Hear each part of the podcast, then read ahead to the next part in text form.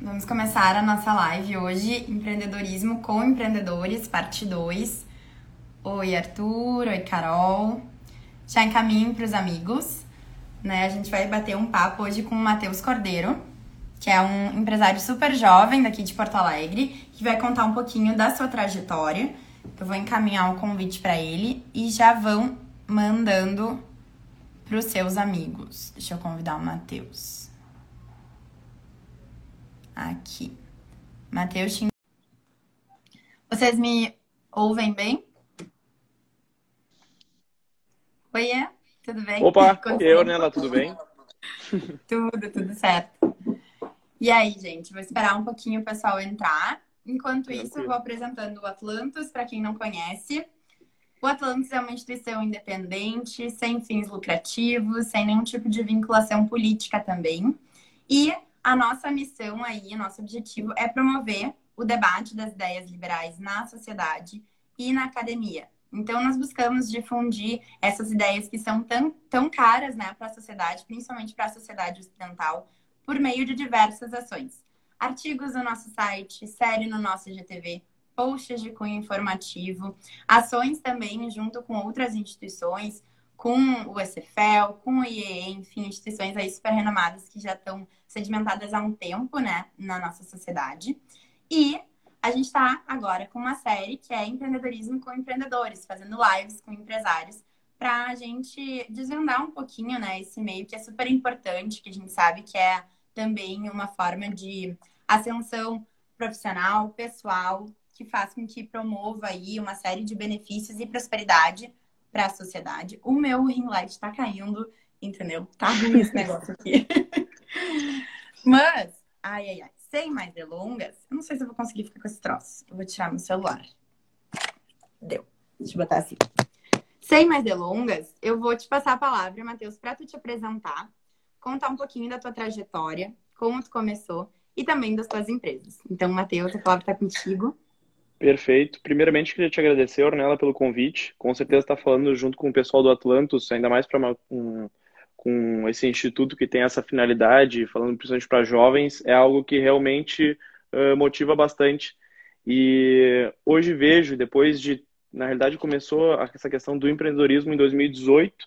Depois de três anos tu, do processo, tu não consegue ver o quanto tu evoluiu, quando tu para para olhar para fora, tu percebe o progresso que teve.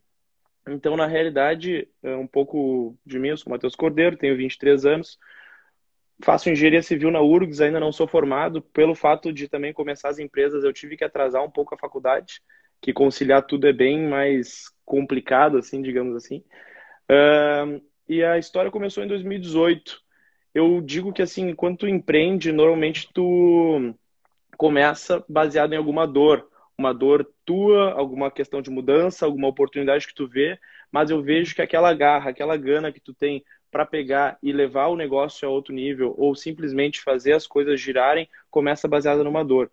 E 2018 passei por um dos momentos mais complicados da minha vida, um momento totalmente de desestabilidade emocional, de estabilidade financeira, um momento bem complicado em que eu vi na questão do trabalho a oportunidade de realmente mudar a situação, mudar a realidade que estava vivendo.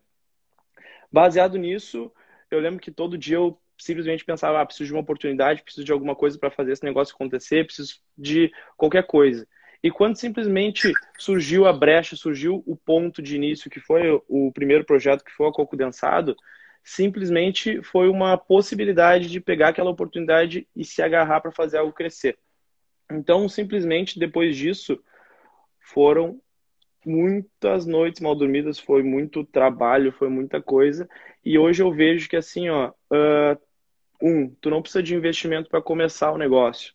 Muitas pessoas acreditam que tu precisa pegar e depositar muito dinheiro. Muitas vezes, quando eu falo com, com uma pessoa da, da minha idade ou coisa assim, esses dias assim, eu estava até num, numa reunião, falar, ah, uh, e aí, como é que tua família te ajudou? Quanto eles depositaram? Ah, é um projeto de família? Como é que foi isso? Não, não foi foi tudo começado do zero. Só que assim, eu sempre falo que tu tem que pagar. Então, ou tu começa com investimento, ou tu paga com bastante trabalho. Então, assim, uh, não existe essa questão de achar que a pessoa vai para uma empresa sem investimento e que não vai ter que pagar de outra forma. Tu tá, na realidade, pagando, tu tá pagando com o teu trabalho. Então, assim, é, eu acho interessante que hoje em dia as pessoas ah, falam de empreender, botam, né, embelezam muito, falam como se fosse uma coisa incrível, e realmente é, muda vidas, possibilita as pessoas a realmente crescer, sair da caixa. Só que também eu vejo, uh, depois de um tempo, assim, que precisa de muito, muito, muito, muito, muito trabalho mesmo. Precisa de muito esforço.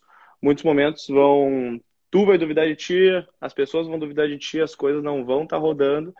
E nessa trajetória que começou em 2018, foi assim, ó, inúmeros momentos que foi aquele quase, sabe, aquele quase, quase, quase quebrou.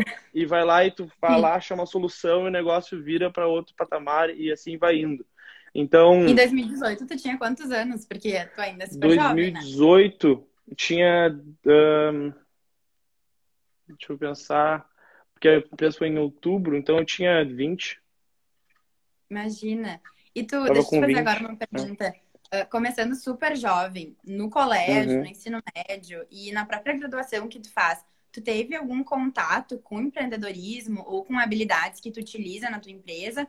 Ou foi algo que aconteceu de fato por meio das insatisfações e do momento pessoal que tu estava vivendo? É, na realidade, o que eu percebo de característica a minha, assim, eu percebo que desde sempre eu sempre queria achar uma coisa, um jeito de fazer as coisas mais fácil. Às vezes o pessoal pensava, uhum. ah, isso é de coisa de preguiçoso, isso é coisa de malandro, mas às vezes, tipo assim, pô, porque eu vou levar duas horas para fazer uma coisa que eu posso fazer em cinco minutos? Então, assim, eu sempre tive essa característica. Mas o ponto inicial realmente foi um, uma dor, assim. Na faculdade, no colégio, eu não, não me sentia motivado, nem uh, sentia que tinha alguém falando, não, faz isso, vai lá, uh, cria uma empresa, bota a cara a tapa, coisa assim. Isso foi logo depois de uma, uma jornada certa, não foi uma jornada hum, de autoconhecimento que eu comecei a ler muito, comecei a, a alguns vários livros me inspiraram também a realmente mudar a mentalidade, começar a me tornar muito mais autorresponsável no geral e isso fazer com que simplesmente eu parasse de olhar para o mundo como se o mundo me devesse algo e olhar da maneira como se eu devesse algo para o mundo. E quando tu se tira desse papel de vítima, eu comecei a perceber que as coisas começaram, no geral, a me guiar para isso, entende? Então, eu já estava ali na faculdade e eu, quando eu comecei a faculdade, meu primeiro pensamento foi o seguinte: eu tenho cinco anos para simplesmente arriscar tudo que eu posso, trabalhar o máximo que eu conseguir para, digamos, quando eu estiver me formando, já tiver com um negócio. Isso, esse foi o meu pensamento. Não quer dizer que tu precise disso, mas a minha mentalidade na época foi o seguinte: pô, eu tô com 20 agora. Quando me formava, eu tava, sei lá, com 24, por exemplo. Eu tenho todo esse período para arriscar realmente de forma forte, entende? Porque eu pensava assim, pô, tudo na vida são riscos e tudo na vida são é o, o quanto tu tá disposto e o quanto tu pode arriscar. Eu imaginava, pô, imagina eu, eu com 35 anos com um filho, quanto eu vou poder arriscar?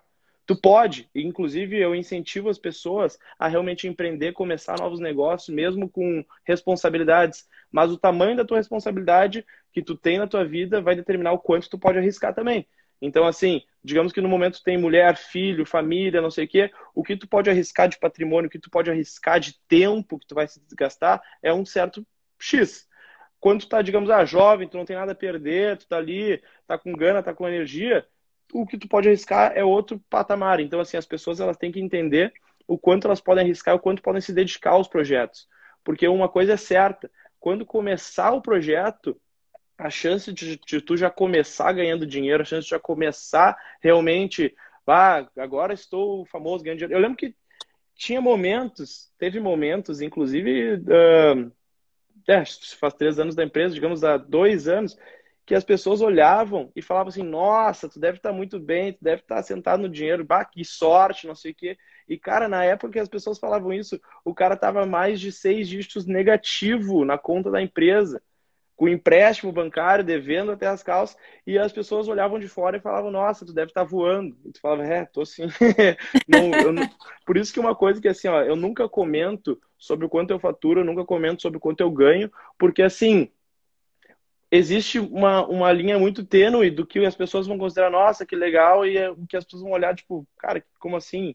Ah, tu não contribui tanto quanto deveria. As pessoas, elas, elas olham muitas vezes para a questão de até faturamento e acham que faturamento é lucro.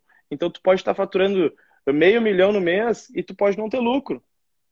É, Tudo depende da tua operação. Com certeza. E isso também é um descaso, talvez, da nossa, do nosso sistema educacional, porque a gente não tem, né, acesso a esse tipo de matéria que nos é de muita valia e muito útil também para quem quer empreender. Exato. E já que tu falou nessa questão de riscos, assim, e de momento, tu acha que existe uma idade certa? Porque, por óbvio, quando a gente é mais novo, a gente tem menos responsabilidades na nossa vida e com uhum. outros, né? E com terceiros. Mas também quanto mais jovem, menos experiência, e creio eu, e aí me corrija se eu estiver errada, tu enfrenta mais desafios, mais obstáculos e claro. até mesmo uh, um preconceito, digamos assim, por ser muito jovem, quando tu vai sentar numa mesa de negociação, ou retirar empréstimo num banco, ou enfim, alguma forma de financiar o teu negócio. Então, assim, uh, é difícil eu sei essa pergunta, mas eu queria também saber um pouco Perfeito. da tua perspectiva. Começou super jovem. Eu diria que assim, ó, não existe idade certa para começar tu pode começar desde muito cedo, a menos de 18 anos, e pode começar ali acima dos 60, independente. Mas a realidade que tu tiver naquele momento vai determinar alguns desafios que tu vai passar. Isso é fato. Então tu já tem que estar ciente desses desafios. Então, por exemplo, assim, pô, se tu começa realmente muito jovem, com certeza, muitas vezes tu não vai ser levado a sério, tu não vai trazer credibilidade se tu começar sem nenhuma experiência, com certeza tu vai quebrar muito mais a cara para tu adquirir um pouco de experiência para tu não errar de novo na mesma coisa. Então, assim, uh, o quão o momento certo, na realidade, não existe. O momento certo é o momento que tu tá naquela disposição, naquela energia de começar o um negócio. Porque eu vejo que hoje em dia a maioria das pessoas elas ficam realmente esperando o momento ideal. Ah, depois que eu me formar. Ah, depois que eu tiver estabilizado. Ah, depois que eu juntar tanto cara, nunca vai surgir o momento ideal. E quanto mais tu deixar para depois, mais a possibilidade de tu começar a criar desculpas para ti mesmo de não fazer aquele negócio acontecer. Então, assim, uh, eu acredito realmente que não tem momento certo, mas a pessoa tem que estar ciente dos riscos que ela está tomando no momento que ela for tomar a decisão. Porque no momento que eu comecei ali com 20 anos, realmente, pô, tu ia lá lidar com uma questão no banco, falar, ah, preciso de tanto, cara, ah, como assim, seguria aqui falando comigo, o que, que, que tu quer, entendeu? Ah, tu vai lá, tu vai numa negociação com uma grande uh, rede e tipo, tá, mas eu queria falar com o dono da empresa. É tipo, sou eu, entendeu? Sou eu. Então, a questão, a questão é que assim, ó, uh, o que eu falo principalmente questão de credibilidade quando você é muito novo. A credibilidade tu conquista de algumas maneiras e uma delas é baseada no conhecimento. Então, assim, se tu simplesmente chega numa pessoa que pode ser muito mais novo, pode até, digamos, tá menos no mercado, mas tu chega na pessoa e tu demonstra um certo nível de conhecimento sobre o assunto ou certa confiança no que tu tá falando, a pessoa simplesmente ela vai parar e vai te escutar. Se tu já começa uma reunião, se tu começa alguma coisa com aquela insegurança, com aquela aquele meio travado, que a pessoa sinta que tu que tu não não tá com aquela confiança, o fato da, da tua imagem que tu está passando, a pessoa já não vai botar credibilidade, por mais que tu saiba muito. Então também tem muita questão de posicionamento. E isso independente da idade, na realidade, né? Sim. Eu tenho várias perguntas para te fazer. Mas Tranquilo. vamos começar. Uh, vamos começar pelos desafios. Eu acho que credibilidade, pelo que está relatando, foi um dos principais desafios. Mas tiveram uhum. outros desafios que tu enfrentou e que tu ainda enfrenta. Quais e como que tu conseguiu superar esses obstáculos? E também uh, queria te perguntar sobre a questão de carreira, né? Porque assim, tu falou de conhecimento. Conhecimento é algo que a gente adquire cada vez com cada vez mais com mais experiência, né? Com mais idade. E assim, tu começou a empreender quando estava ali no início da tua faculdade. Que tipo de conhecimento tu teve que ir atrás? Tu precisou ir atrás, por exemplo, do além do que tu via na tua faculdade, a faculdade te auxiliou nesse teu processo de empreender, ou tu teve que buscar outras fontes? Quais fontes? Fez cursos, não fez? Tá, perfeito. Primeiro a questão dos desafios, né? Que tu Isso. perguntou, desafios que eu enfrentei, os maiores desafios. Na realidade, eu vejo que assim, ó, uh, durante o processo de empreender em si, o maior desafio que tu vai ter diariamente é a questão de que tu é o responsável pelo teu resultado e tu é o responsável pela empresa dar prosperidade, pela empresa dar certo. Então, um, um exercício que a pessoa ela tem que se trabalhar todo dia é a questão da autorresponsabilidade. Eu sempre falo isso e repito muitas vezes porque é muito importante. Porque assim, a culpa não é do teu fornecedor, a culpa não é do teu cliente, a culpa não é do governo, a culpa não é dos impostos. Tu sempre tem uma saída. Tem um milhão de pessoas aí fazendo o negócio darem certo e outro milhão de pessoas quebrando. A diferença que das que fazem o negócio dar certo e as que acabam quebrando pode ser inúmeras, mas muitas vezes está ligado a achar soluções rápidas para os problemas que acabam surgindo porque a única certeza é que todo o dia vai surgir alguma coisa. Mas depois que, digamos, tu leva uma, duas, três, quatro, dez pancadas, tu se acostuma. Então, quando vê, tipo assim, surge um problema que quando tu começou parece que é uma coisa gigante, agora, depois de tanto tempo, surge um problema, tu olha assim, ah, já aconteceu coisa tão pior. Então, cara, tô, tô tranquilaço. E as pessoas em volta olham, meu Deus, como é que tu tá tranquilo com isso, cara? Paciência, isso faz parte, isso já aconteceu coisa dez vezes pior, como é que eu vou me, me impressionar com isso? Então, essa questão de, de a habilidade emocional tu vai desenvolvendo com o tempo. Muitas pessoas vão falar, ah, mas tu é uma pessoa, uh, tu é frio, ah, tu é calculista. Não, na realidade tu acaba se tornando, tu vai se adaptando baseado no que tu acaba vivendo. Resiliente, né? Vai ganhando experiência, Exato. anticorpos. Exato. Exatamente. Né? Qual foi a outra pergunta mesmo, a segunda? A outra pergunta foi as fontes de conhecimento que tu teve que ir atrás, que tu precisou, na verdade, ir atrás, porque tu faz engenharia civil, né? Eu não sei uhum. se na grade curricular de engenharia civil uh, vocês veem algum tipo de conhecimento que tu utiliza nas tuas atividades. Na realidade, na engenharia, assim, eu não vi nada que, digamos, que realmente agregasse nessa questão do autoconhecimento. Mas uma, um ponto muito importante é que eu, ali na engenharia civil da URGS, os professores são muito naquele modelo te vira. Ah, aqui está o conteúdo, aqui está a prova, faz e tu te vira. Então, uhum. assim, uh, essa pegada da, da, da faculdade em si, eu senti que influenciou positivamente na questão dos negócios. E também, assim, o fato da engenharia ser uma, uma um curso muito uh, de números, muita, muita coisa complexa, tu acaba tendo, tipo, poucas coisas de conteúdo, de matéria, acabam te assustando no geral, entende? Então, o que eu vejo, hoje em dia o conhecimento, ele é amplo.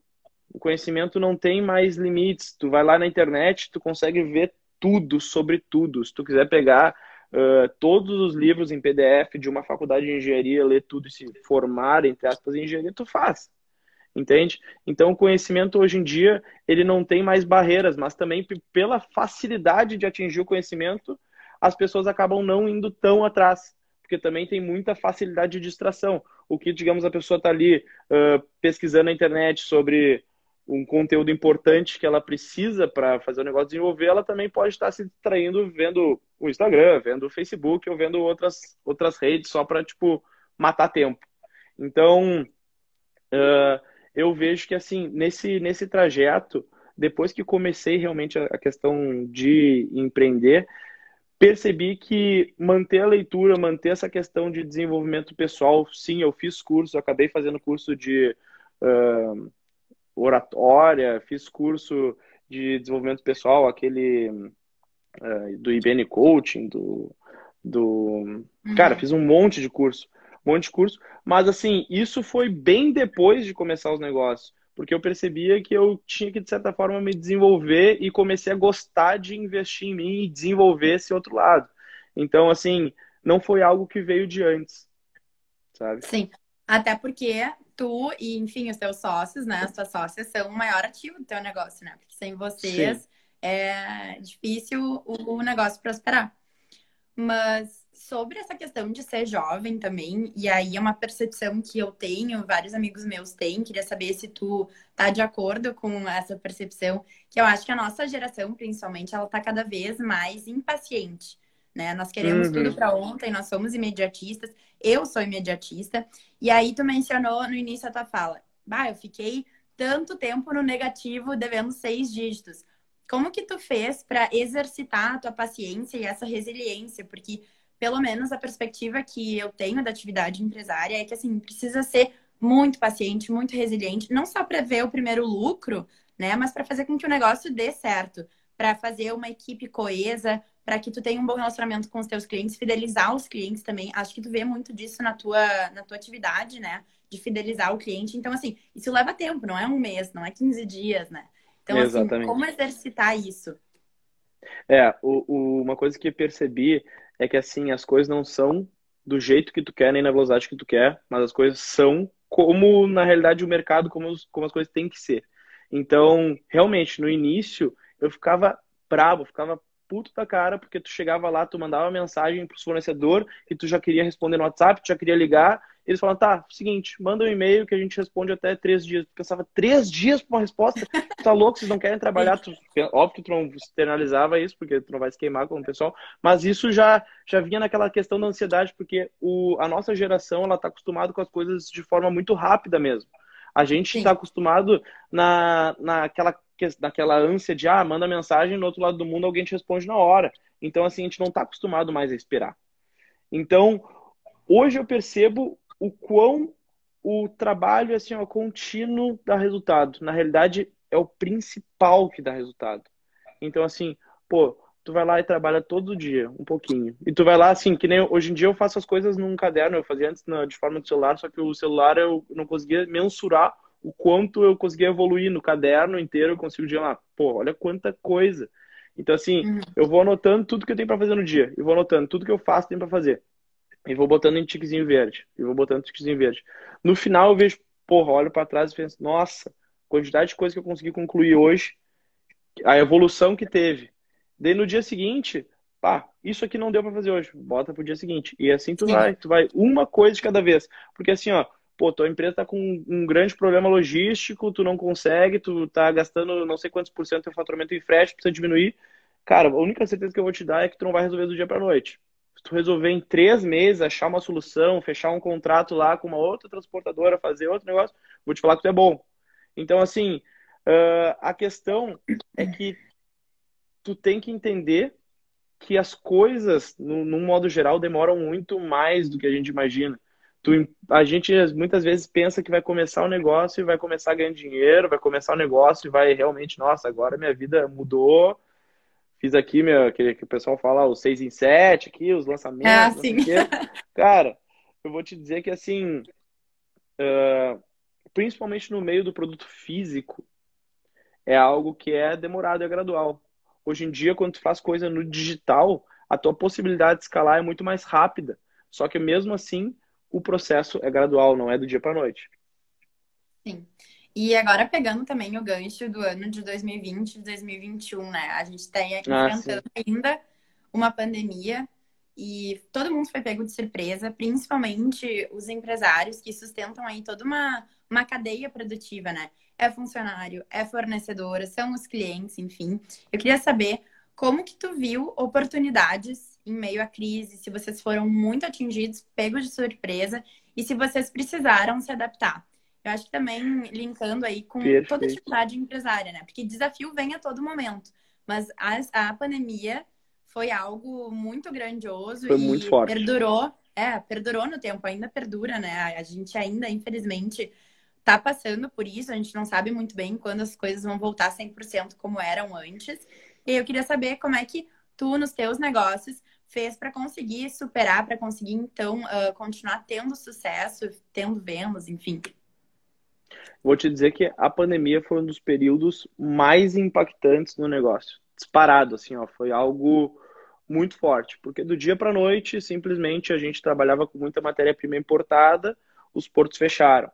Do dia para noite, a matéria-prima que uh, custava X começou a custar 50% mais. Então, assim, do nada tu vê uma desestabilidade de preço, uma desestabilidade de fornecimento. A gente, a gente trabalhava com vidro na época, simplesmente o, o, fornecimento de vidro acabou. Ah, não estamos mais produzindo esse tipo de pote e não tem previsão. Ah, é, tu vai, vai acabar, quando está empreendendo, tu acaba lidando com situações em que a indústria ela se adapta a clientes tipo gigantes, tipo, ah, essa linha aqui foi toda destinada para a Ambev, simplesmente não existe mais fornecimento para indústrias menores. Tu pensa, como assim, entendeu? Então, e, esses fatos foram, foi uma sequência de, eu digo, socos assim, que tu uh, a todo momento tu era posto à prova. Essa é a única certeza. A todo momento tu era posto à prova. Mas, em abril de 2020, foi o ápice do, da, da dificuldade, eu diria assim. Porque o que acontece? Abril de 2020 foi o nosso pior faturamento da história, assim, foi desde o início foi o pior, assim, a gente não tinha fornecimento direito de matéria-prima, a gente não tinha de, de pote, a gente não tinha o que fazer, e simplesmente, eu lembro de sentar com as gurias e falar o seguinte, as minhas sócias, a Lara e a Paola, uhum. lembro de falar o seguinte, olha, se a gente repetir esse faturamento no mês seguinte, a gente fecha as portas, acabou, vamos entregar o imóvel aqui, que a gente aluga, vamos fechar as coisas, parar com a logística, e vamos embora, acabou. Só que, nesse mesmo momento, eu lembro de sentar assim, e primeiro de maio foi meu aniversário. Eu lembro de sentar com a Paola, sentei com a Larissa e falei o seguinte: olha, eu quero realmente fazer esse negócio dar certo. Pô, a gente trabalhou pra cacete até aqui, não quero dar o braço torcer. E eu lembro que as gurias elas já estavam com outros projetos, já estavam com outras coisas rodando. Daí eu falei com a Pá na época: ah, seguinte, a Paula fazer o comercial, eu falei, eu posso assumir a parte comercial porque eu realmente quero dar, agora com as aulas tinham parado, não estava mais com aula, não estava mais nada, eu quero dar uma vida nesse projeto. E a mesma, e ela concordou, então uh, falei com a Larissa que ela fazia a parte mais administrativa e também concordou. Então, uh, naquele momento, naquele período de tempo ali da pandemia, eu tinha meio que tomado os processos de decisão da empresa. Uhum. E o que, que acontece? Muitas vezes, quando tem uma pessoa tomando mais decisões, as uhum. coisas começam a acontecer mais rápido, porque tu não tem que debater, não tem que conversar com o sócio, não tem que aquela coisa. Sim. E já que era um momento de extremo, uh, extrema necessidade, todo mundo concordou e a gente fez assim. E nessa mesma época, eu lembro de começar a estudar muito forte a questão de marketing digital, tráfego pago, todas essas coisas vinculadas a isso. E foi aí que eu vi a oportunidade de alavancar a empresa. Porque o que acontece? A gente não estava no digital, a gente não estava forte no digital, a gente só vendia para lojistas, só vendia para CNPJ. E quando eu peguei e comecei a fazer forte a questão do, do tráfego pago, simplesmente e o comercial, porque daí eu começava, era eu mesmo, ligando para os lojistas e metendo contato e mandando e-mail e enchendo o saco, e ele não queria, beleza, mas amanhã eu vou estar te ligando de novo, e sabe aquela coisa do cara insistente? E simplesmente Sim. abril tinha sido o pior faturamento daquele ano até então, e maio tinha simplesmente se tornado o melhor faturamento daquele ano. De junho dobrou de maio, julho dobrou de junho, e assim foi por dia, em diante. O, uhum. O maior desespero era que, ah, não, as lojas não estão comprando na pandemia, tá muito difícil, não sei o quê. Cara, simplesmente depois desse, dessa grande virada, uh, o nosso volume para lojista aumentou muito no meio da pandemia. Então, assim, Hoje eu vejo que a pandemia fez a gente ter a mudança necessária para ter o maior crescimento da história da empresa até então. Se não fosse a pandemia, a gente não teria crescido. Só que também a pandemia, se a gente não tivesse tomado uma ação imediata, a gente teria quebrado. Então, Sim. é um ponto que, assim, ó, do... hoje eu penso assim, nossa, realmente foi, um, foi, foi muito bom para o negócio, porque pro, proporcionou a gente achar soluções. Mas, assim, em outra situação, se simplesmente tivesse largado de mão, desistido, ia ter sido o motivo de quebrar o negócio. Então, hoje eu vejo muito aquela questão do como tu tá vendo o problema. Porque até agora, que depois de três anos, esse ano eu, eu tirei pela primeira vez férias de dez dias, depois desses três anos, eu lembro que eu tava falando com o pessoal antes de sair, falei assim, uh, olha, qualquer problema que acontecer, podem mandar mensagem, podem falar comigo, eu vou estar no WhatsApp, tá? Mas só vou dizer uma coisa: todo problema tem solução.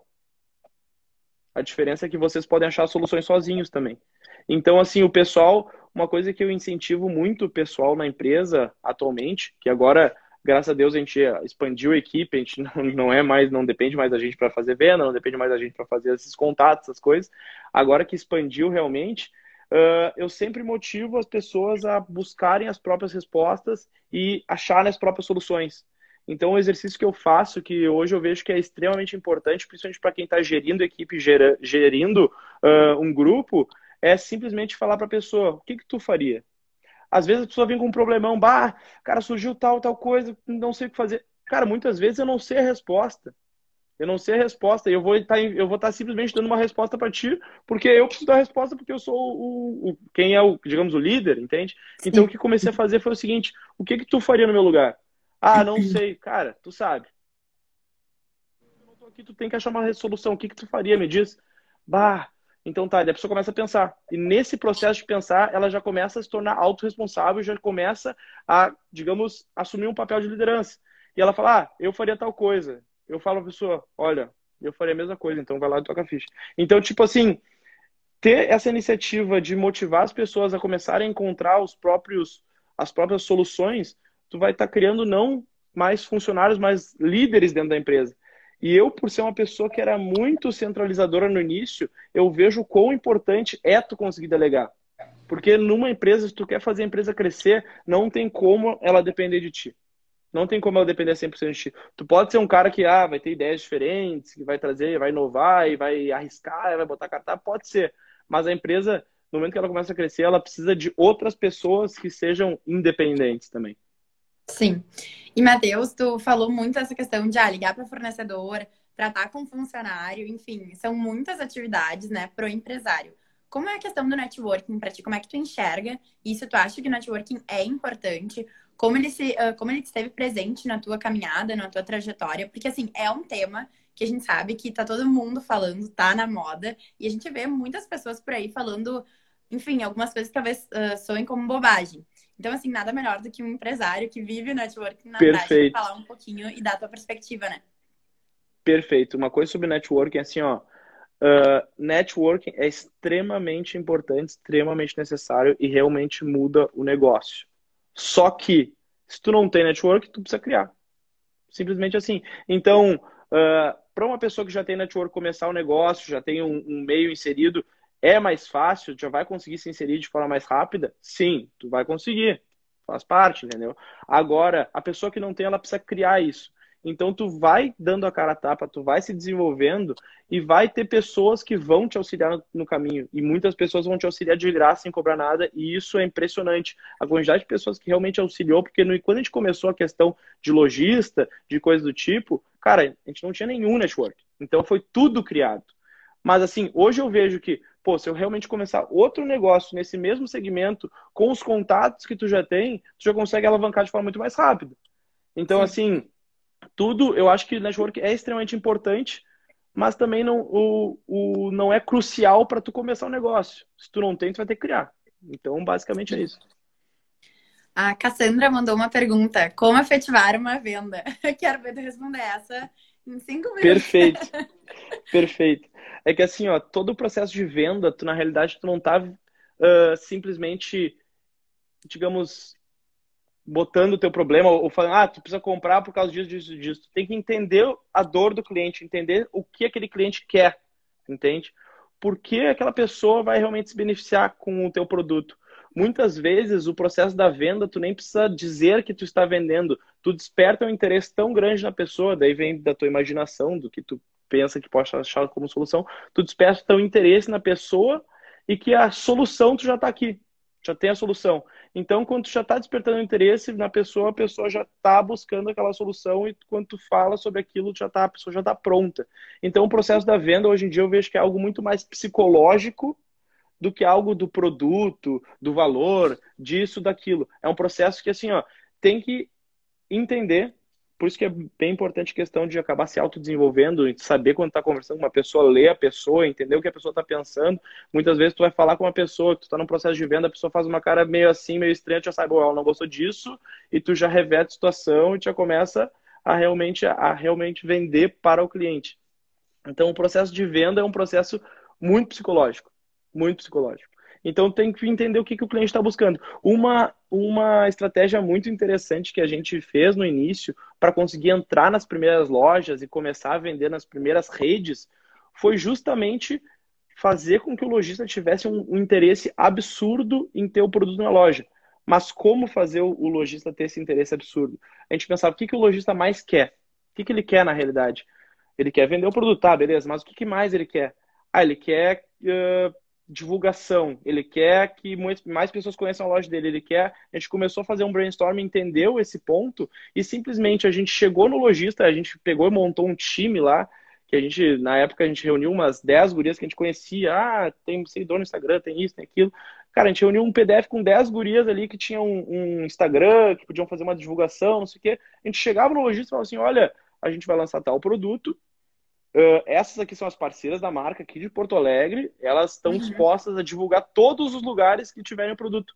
Então, na realidade, o lojista ele não queria o teu produto. Ele queria Sim. divulgação, mas indiretamente ele ia ter que ter que comprar teu produto para ter essa divulgação. Então, assim, ó, entender o que que o que que faz esse primeiro giro, porque depois que tu tá dentro da loja, depois que tu já cria uma relação comercial ou que tu cria uma relação com o teu cliente, manter e fazer girar é uma forma que uh, é mais simples, entendeu? Porque tu já entrou. Ah, para entrar no desafio da é vida é um difícil, trabalhão. Sim. Exato, exato. Para entrar no Zafra da vida é um trabalhão, é uma negociação, é todo um projeto, processo. Depois que tu está dentro, fica mais simples se tu quiser inserir outro produto. Fica mais simples se tu quiser uh, negociar, se tu quiser qualquer coisa, fica de forma mais natural, porque tu já está dentro. Então, uh, fazer essas estratégias principalmente para as primeiras vendas. Sim. E deixa eu te fazer uma pergunta agora. Uh, para atividade empresária, né? Para, enfim, conseguir estar numa posição de liderança nas suas empresas. Tu precisa dominar diversas variáveis. Tu precisa dominar conhecimentos técnicos, né? Seja da quantidade de ingrediente que tem que ir para o produto ficar perfeito Sim. no ponto. Mas tu também precisa saber comandar uma equipe, tu precisa saber gerir o teu tempo, tu precisa manter a tua sanidade mental. Então, assim, na tua opinião, Matheus, o que é mais importante? Hard skills, que daí são aqueles conhecimentos técnicos, ah, saber a contabilidade na ponta do lápis, ou as soft skills, que é de fato inteligência emocional, enfim, toda essa seara do conhecimento. Bem, essa questão do hard skills, soft skills de é um ponto bem, é uma linha bem tênue, porque assim, ó, o que eu vejo, uh, essa parte de ir atrás do conhecimento, de ter gestão emocional, de ter, é assim, ó, é crucial. Sem isso, o negócio não vai para frente tu não tem essa gestão emocional, se tu não sabe lidar com a pressão, se tu não sabe lidar com isso, não importa se tu tem o maior conhecimento do mundo, de todos os, os aspectos, cara, isso, isso não vai fazer teu negócio ir para frente. Tu precisa ter muito essa questão de soft skills. Mas assim, a questão de hard skills, tu vai ter que estar disposto a desenvolver com o tempo. Tu não precisa chegar sabendo tudo. Tu vai desenvolvendo que nem assim, hoje eu vejo que não tem nenhuma pergunta que alguém faça na empresa que eu não saiba responder. Mas por quê? Porque eu já passei por todas as áreas independente, desde a produção até a parte de, de do financeiro, a parte contábil, a parte. Cara, não importa. Não, não tem o que a pessoa pergunte que não sabe responder. Então, às vezes, a pessoa pensa, ah, o cara sabe muito. Não, é porque a pessoa já passou por aquela área. Mas antes a pessoa não sabia nada. Mas assim, a única coisa que vai te levar para frente vai ser a questão da força de vontade, vai ser a coisa da persistência. Pode ser até meio clichê, mas, cara, a única, a única verdade mesmo é se a pessoa é capaz de suportar a pressão. E vai ter pressão todo dia. A questão é o seguinte: quando tá tudo bem, quando tá tudo bom, é fácil tolerar pressão. Ah, minha vida tá ótima, não sei o que. Ah, agora é uma pressão de. Não, dane-se. Agora quero ver se tua vida estiver escalando para baixo, tiver problema na família, tiver problema com os amigos, tu, sei lá, tu deu algum estresse absurdo e tu ainda tem uma pressão no trabalho. Cara, se tu simplesmente consegue crescer e tu consegue se manter são nesses momentos, é nesse momento que tu cresce. Porque eu vejo que assim, ó, o momento de maior crescimento, todos os momentos de maiores crescimentos na empresa foram momentos que uh, previamente tinham momentos de extrema pressão. Extrema pressão, aquele momento que assim, ó, tu não sabia para onde correr, tu tava pensando em desistir, e quando tu passou daquilo, parece que as coisas, tipo, uf, se acalmaram e, e, cresceu. Então, assim, de novo, e quanto mais tu cresce, maior a queda também, né? Isso eu sempre falo. Então, assim, se eu simplesmente quebrasse lá no início, eu recém comecei a abrir um MEI, por exemplo, e quebrei, cara, as tuas perdas vão ser X. Se depois que a empresa está faturando milhões, não sei o que, tu quebra, tuas perdas vão ser bem maiores. Então, assim, o... hoje em dia eu olho para os grandes empresários, na realidade, e vejo com uma forma, tipo assim, cara, muita admiração.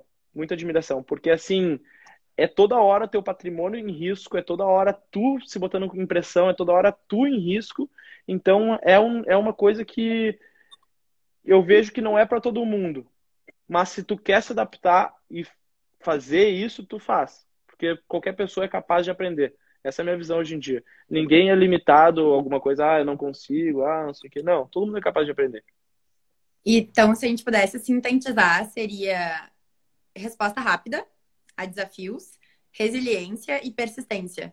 Ou tu colocaria outras, outras habilidades aí nessa, nesse, o... nesse nessa lista? Perfeito. Eu incluiria, como eu incluo em todas as vezes possível, a questão da autorresponsabilidade. Então, assim, isso, é né? isso, eu vejo demais. E não vejo, eu vou te dizer, não vejo só em pessoas que trabalham para outras, ou, ou, autônomos, ou o que for. Vejo muito em, em, vários empresários até. Ou, digamos, muitas vezes essa, a questão dos herdeiros também. Cara, as pessoas elas se acostumam a achar desculpas. Elas se acostumam, elas começam a sempre tem alguma coisa, sempre tem alguma coisinha, ah, mas o governo, nossa, mas tá tão difícil, ah, os impostos são altos, ah, isso, aquilo. Cara, vou te dizer, tem alguma solução. Pode ser o que tu gostaria de fazer, pode ser a solução que tu imaginou, não, pode não ser, mas tem uma solução. Então, assim, a questão de se responsabilizar por todos os processos, responsabilizar pelo teu resultado, é um negócio que, vou te dizer, dói, mas também é gratificante, porque tu sabe que quando a empresa crescer, quando as coisas prosperar, tu vai ser o responsável. Ao mesmo tempo, tu sabe que se quebrar, se as coisas derem errado e, e simplesmente a coisa desabar, tu é o responsável. E o fato de tu ser o responsável, tu começa a dar uma angústia do tipo assim, porra, não vou deixar esse negócio, pô, vai ser minha responsabilidade, não vai ser responsável de ninguém, porque tu já é uma pessoa autorresponsável. Então eu vejo que a autorresponsabilidade é o principal hoje em dia. Mas com certeza, a questão de sanidade mental, persistência é extremamente importante. Bom, como uma boa advogada, eu vou fazer o papel da advogada do diabo aqui. E vou Perfeito. te perguntar, o que, que tu faria se tu tivesse que abrir uma empresa hoje do zero? Se, supomos, não tivesse as tuas empresas ou tivesse quebrado, o que, que tu faria? Tu iria para uh, uma loja física? Tu iria para o digital? Como é que tu iniciaria aí de novo essa trajetória? o que eu faria se fosse começar hoje do zero? O que eu vejo, tá? Negócios físicos, eles te dão, ele é muito mais trabalhoso, o processo de construção é muito mais lento, mas no momento que tu tem uma estabilidade, normalmente tu consegue manter essa estabilidade por muito mais tempo. Negócios uhum. digitais, eles vão te dar uma escalabilidade muito rápida. Então, realmente, tu pode planejar um produto, criar um produto, alavancar e tu vai lá e fez sete dígitos no lançamento e, nossa, ganhou dinheiro, não sei o que, coisa boa. Mas também para tu manter uma constância de ganhos no digital, também é um processo que é bem complicado. Então, eu vejo que assim, ó, eu me vejo no futuro com uma mescla de negócios diferentes, entendeu? Porque a pessoa não pode só depender de negócio físico nem só de digitais. Essa é a minha visão hoje em dia, na realidade. Qual Sim. que era a outra pergunta mesmo? Não, era essa. Ah, se, tu, se tu abriria uma loja física, eu não sei, eu tendo a acreditar que as lojas físicas elas vão começar a acabar, assim, futuramente. Mas é. não sei, eu sou se, se hoje fosse começar um negócio do zero, assim, eu principalmente, digamos um negócio no físico, tá? Vamos supor um negócio no físico. Eu iria primeiramente ver a questão de precificação, questão de mercado, do produto, entender bem exatamente se, se tem margem, ver os fornecedores, ver essa questão, tipo, estruturar um pouco o negócio antes e depois começar principalmente na questão do digital. Eu ia entrar com o físico no digital. Porque assim, tu fazer o tráfego pago, tu fazer um site fera que vai lá, vai converter, tu vai começar a chamar a atenção de pessoas. As pessoas estão no digital por distração. Quem está aqui no Instagram, normalmente, ah, a pessoa está ali vendo feed, ela quer matar o tempo, quer descansar, quer relaxar. Então, assim, Sim. tu conseguir impactar pessoas no digital para as pessoas comprarem algo no físico, eu acho importante. Mas, assim, eu não me vejo, não vejo realmente fazendo uma loja física ou coisa assim. Mas fazendo essa transição. Aí, depois que, digamos, tu impactar as pessoas no físico, ah, Instagram, essa, essas questões, é que tudo é posicionamento de marca. Todo momento as pessoas elas estão sendo, olhando o quão profissional está sendo. Ah, tu vai lá e, digamos, tu vê um, um anúncio, por exemplo. Pô, tu vê, pá, que anúncio legal. Tu entra no site, tu analisa o site da pessoa, tu vê o checkout do site, tu analisa o checkout. Todo momento de uma compra é extremamente valioso a questão da experiência do cliente. A pessoa tá toda hora te julgando, te avaliando, e o fato é que, assim, ó, qualquer coisinha é motivo da pessoa desistir de uma compra também. Sim. O Miguel mandou uma pergunta bem interessante. Começar no digital e expandir para o físico ou o inverso? Qual seria a melhor forma? Eu, atualmente, se fosse realmente começar, eu começaria no digital e iria expandir para o físico. Porque o digital tu consegue ter mais escala, tu consegue atingir mais gente de forma mais rápida e com menos investimento. E depois, quando tu vai para o físico, tu já tem, digamos, uma bagagem, já tem um, um repertório por trás. Então, eu, sinceramente, se fosse começar, eu começaria pelo digital hoje e migraria para o físico. Seja em produto ou seja o que for. Sim. Matheus, falta agora 15 minutos para a gente acabar a nossa live. E eu vou te fazer aqui algumas perguntinhas para a gente ir já se encaminhando para o final. Uhum. Que conselho isso daria para quem está começando ou para quem quer começar, principalmente voltado para os jovens, que é o nosso público-alvo aqui no Atlantis, e também porque eu acho que rola aí uma identificação contigo, porque tu ainda é muito jovem, né? Então, o que, que tu falaria, assim, se tivesse. A última coisa que tu tivesse que falar para alguém que está começando hoje, o que, que tu diria de conselho? O que eu diria para alguém que está começando hoje e mais um público mais voltado, tipo, realmente jovem, assim. Tipo, uhum. diz faculdade, que está cursando faculdade. Isso. Assim. Uhum. Eu diria que, assim, ó, arrisca. Muitas vezes eu vejo que o, pessoal jovem ele tem medo de arriscar, medo de errar medo do que os outros vão pensar, no geral, e não se põem à prova, não vão atrás por causa disso, se privam muito por causa dos outros. Então, assim, eu vejo que um dos melhores momentos de arriscar é exatamente esse momento que tu não tem, uh, não tem tantas responsabilidades ainda na vida. Tu pode depender dos teus pais ou tu pode se sustentar, mas digamos que tu se sustente. Tu não tem, digamos, um, uma família toda para sustentar, tu não tem um, um, todo um contexto, entendeu? Tuas responsabilidades são muito menores. Então eu falaria para o jovem hoje que o primeiro princípio de todos é a autorresponsabilidade. Então para de falar que o teu pai não te deu oportunidade, que ah, como as coisas são difíceis, que com faculdade também não dá. Cara, se tu quer, tu dá um jeito. Isso é a única certeza. Eu lembro que assim, principalmente cursando engenharia, eu tinha aula até às seis da tarde e das seis até as três da manhã era o momento que a gente ia para a cozinha da Paola com a gente tinha um MEI. No primeiro mês a gente acabou se tornando um negócio do MEI, mas a gente tinha um MEI que a gente ia para a cozinha da Paola, ficava até as três da manhã produzindo, a gente produzia e no dia seguinte acordava de manhã para ir na aula e durante a aula eu olhava e fazia as coisas do trabalho. Então assim, digo hoje, ah, valeu a pena, não valeu a pena, ah, tu faria de novo. Cara, isso vai depender muito do que tu quer para tua vida. Mas assim, aquilo naquela época foi muito importante para mim. E foi importante para eu conseguir dar valor para as coisas. Hoje, eu lembro que eu, cara, trabalhava, trabalhava, trabalhava e tu não recebia nada. Ou trabalhava, trabalhava, trabalhava e o pouco que tu recebia, tu tinha que reinvestir na empresa para coisas, para coisa rodar. Porque uma empresa em crescimento precisa de muito fluxo de caixa. Então, assim, uh, tu percebe que tu começa a dar mais valor para as coisas, tu começa a dar valor para o trabalho, começa a dar valor para o dinheiro que recebe. Então, assim, hoje eu vejo muitos uh, amigos, parceiros, coisas assim, que começaram a trabalhar lá, tipo, estagiário, já ganhando muito bem. Eu pensava, porra, mas que demais, que incrível, o que, que essa empresa faz, sabe? E hoje, Sim. posso estar ganhando muito mais ou não, não sei, mas uh, simplesmente tu já vê as coisas de outra maneira, tu já dá muito mais valor para aquela questão, para aquele crescimento. E deixa eu te fazer uma pergunta, tu não pensou em desistir? Porque demorar para vir o lucro, eu acho que é um fator que pesa, né? Ainda mais quando a gente é jovem, assim, a mentalidade do jovem, né? Não tô dizendo que é a tua, mas tende a, a pensar a curto prazo, não a longo prazo. Então a gente quer priorizar Sim. o quê?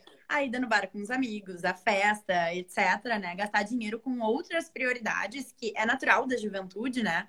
Mas uh, eu, se tivesse no teu lugar, eu pensaria, não uma nem duas, mas várias vezes, bah, será que vale a pena? Será que Sim. eu vou continuar? E o que que tu fez para persistir, né? Para seguir aí nesse caminho? Tu tinha o sonho de ver essa empresa dando certo? Olha, eu vou te dizer que eu acho que é muito um uma, uma, a visão que tu tem da realidade em si. Porque assim, ó, a pessoa que empreende, a pessoa que tem uma empresa, que começou a empresa, dizer que nunca pensou em desistir, nunca pensou em largar de mão, e, tipo, principalmente nos momentos mais difíceis, eu vou arriscar dizer que tá mentindo. Porque assim, ó, tu é posto à prova a todo momento. E no momento que tu não tá com aquele uh, tu ainda não tem um, uma bagagem emocional, tu ainda não, não tá fortificado emocionalmente e acontecem essas coisas, cara, o, o pensamento de desistir acaba se tornando constante, entendeu? Claro. E tu vai ganhando mais estabilidade, mais força ao longo do tempo. Só que uma coisa que é impressionante, que eu sempre pensei, isso a, a minha vida toda, que eu acho que até pode ser uma dica para o pessoal, é o seguinte, uh, eu sempre enxergava como se fosse um, um desafio, tu entende? Como se fosse assim, ó, eu já eu sabia onde eu queria chegar, eu sabia o que eu queria atingir, e não com a empresa, mas digamos com a vida no geral. E via o desafio como assim, como se fosse uma prova, tipo, tá, e aí? Tu vai, tu quer atingir tal coisa e tu vai desistir com essa pequena coisinha, tu vai parar agora e tu quer atingir isso. Cara, se tu desistir aqui, tu não vai atingir aquilo. E tu começar a pensar, tipo assim, porra, realmente, parecia que era como se fosse, digamos que eu vou te dar um exemplo, o universo te pondo à prova. Ah, tu realmente Sim. quer prova, entendeu? E toda vez que tu vai lá e prova, tu sobe mais um degrau. Tu vai lá e sobe mais um patamar. Tu vai lá e, digamos, ah, a empresa estava faturando X, começa a faturar 2X. Tu, como assim do nada? Não, não foi do nada. Tu se colocou à prova e tu mostrou que tu passou isso. Sim. E, Matheus, agora para finalizar, eu queria que tu desse aí dicas, recomendasse leituras ou, enfim, filmes, documentários que tu viu e que te ajudaram a adquirir mais conhecimento e que marcaram também a tua trajetória, né? Porque eu vejo que tu é um cara que super busca esse autoconhecimento e se desenvolver. E acho que com certeza isso é um fator que faz com que tu esteja à frente de outras tantas pessoas que estão aí uh, tentando empreender, porque é importante, né? Conhecimento é um fator muito poderoso. Então, se puder dar essas dicas para a gente se encaminhar para o final, eu te agradeço. Perfeito. Eu vou te dizer que um dos, um dos primeiros livros que eu li que realmente impactaram nesse sentido uh, foi aquele clássico, todo mundo fala, do Pai Rico, Pai Pobre. Realmente, Ai, esse também. livro é mudou, mudou bastante a minha mentalidade Sim. na época. E foi um livro que realmente começou a, motivar eu a, a começar a ir atrás de novos conhecimentos, autoconhecimento, coisa do tipo. Porque ele dá uma um perspectiva livro... de longo prazo, né? E é algo Sim. que, pelo menos, eu, durante toda a minha. Bom, eu fiz direito, então matemática e pensar a longo prazo é algo que a gente não vê na faculdade. E no ensino médio também eu não vi, assim, por mais que a minha família seja empreendedora, uh, tanto por parte de pai quanto de mãe, é difícil eles conseguirem te passar isso de uma forma tão clara, né? Se tu não tá, de fato, com a mão na massa. Exato. E aí esse Exato. livro dá uma perspectiva de longo prazo bizarra.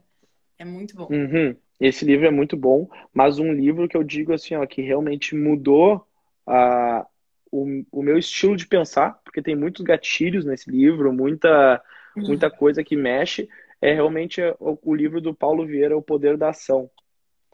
Que ele fala muito. Ele fala muito de autorresponsabilidade, ele fala muito de tu se colocar à frente das coisas, fala muito de tu simplesmente parar de se vitimizar e agir.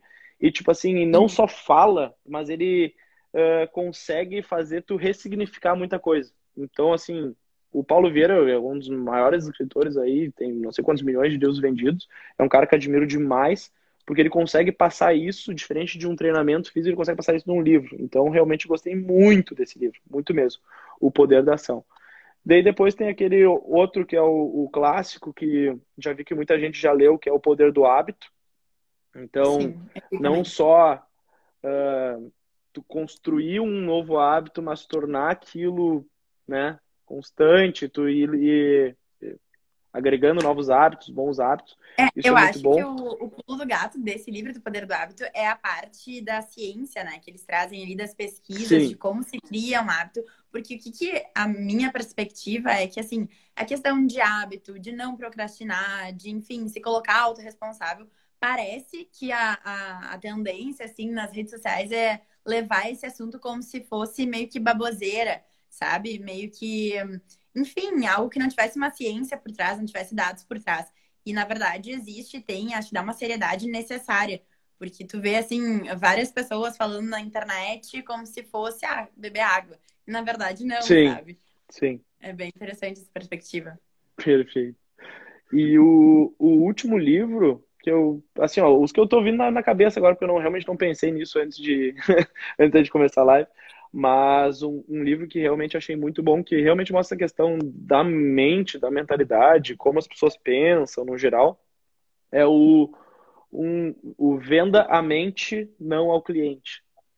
Que simplesmente ele mostra como as pessoas pensam, o que, que na realidade às vezes a pessoa diz uma coisa e está pensando outra, a pessoa está. Uh, o processo de compra é muito mais complexo do que a gente imagina. Às vezes a pessoa, ah, eu gosto disso, mas na realidade ela gosta de outra coisa. Então, tipo assim, entender como ler a pessoa, ler o, os gestos, ler a linguagem corporal, eu acho que é uma coisa bem importante também. Fora outras coisas assim que realmente que eu que assuntos que me interessam, que toda a vida eu pesquisei bastante, estudei bastante, é a questão questões mais voltadas à espiritualidade no geral, assim, qualquer assunto que tange o holístico me interessa. Então, assim, mas eu não gosto de coisas que sejam superficiais. Ah, é isso porque é isso. Não, tem que ter uma explicação. Sim. Qual é a parte científica por trás? Qual é o estudo por trás? E daí, quando tu consegue vincular essa questão meio que de espiritualidade com parte científica, daí sim. Daí eu pego, gosto de ler, gosto de me interar, e é um negócio que também, nos momentos mais difíceis, às vezes, isso também pesa. Então, aquela questão que falam da fé, isso realmente também acredito que seja importante. Com certeza. Ai, Matheus, muito obrigada pela conversa, pela tua disponibilidade, por ter ficado aqui conosco até agora. Foi muito bom. Eu acho que trouxe vários insights importantes, principalmente para quem está começando, para quem tem essa vontade de empreender. Eu também, futuramente, quero empreender, se tudo der certo. Então, uh, acho que uh, tu trouxe aí vários ensinamentos de grande valia para todo mundo colocar em prática. Só tenho a te agradecer em nome do Instituto Atlantos, né, eu como presidente, porque é muito bom ver jovens que nem tu colocando a mão na massa e fazendo a diferença, solucionando problemas e com essa mentalidade, porque eu acho que falta, sabe? Tá em falta na nossa sociedade pessoas tão jovens que tenham esse pensamento e que de fato saiam do campo do pensamento e vão para o campo da ação. Então, muito obrigada. Não sei se Perfeito. quer ir falar uh, uns recados finais, que daqui a pouquinho a gente já encerra. Perfeito. Primeiramente, agora para finalizar, eu que agradeço de estar aqui falando, ainda mais, que nem tu falou, falar para o pessoal que acompanha o Instituto Atlantis, eu acho que é extremamente importante. E eu sempre falo, né, cara, se conseguir impactar pelo menos uma pessoa a pensar, ter algum insight ou pensar de alguma maneira diferente, já valeu o tempo que estava aqui falando, já valeu esse momento. E com certeza é sempre uma troca. Então é sempre um momento que no momento que tu está falando e tu está escutando, por mais que às vezes tu até pode falar sozinho, digamos que tu tá sozinho no teu quarto falando sozinho, cara, só de fato falando sozinho tu já tá aprendendo. Ainda mais conversando assim, tu consegue ter uma troca de informação muito grande. Então eu agradeço demais a, o fato de estar aqui e principalmente o último recado que eu já falei não sei quantas vezes durante a live, a questão da autorresponsabilidade. Lembrem sempre disso. É muito importante. Toda vez que começarem a se vitimizar, a pensar que a culpa é de alguém, a culpa é de outro. Lembra uma vozinha interna falando assim, ó, tu, tu tá sendo vitimista, tu não tá sendo autorresponsável. Então, pra, justamente para refletir sobre isso, acho que é um dos pontos principais. Perfeito. Baita lição, Matheus. De novo, muito obrigada. A live vai ficar salva, a gente vai botar aqui no nosso GTV. E é isso. Boa noite. Obrigada por ter ficado aqui com a gente até o final. Perfeito. Eu que agradeço. Tchau, beijão. Tchau, tchau. Thank you.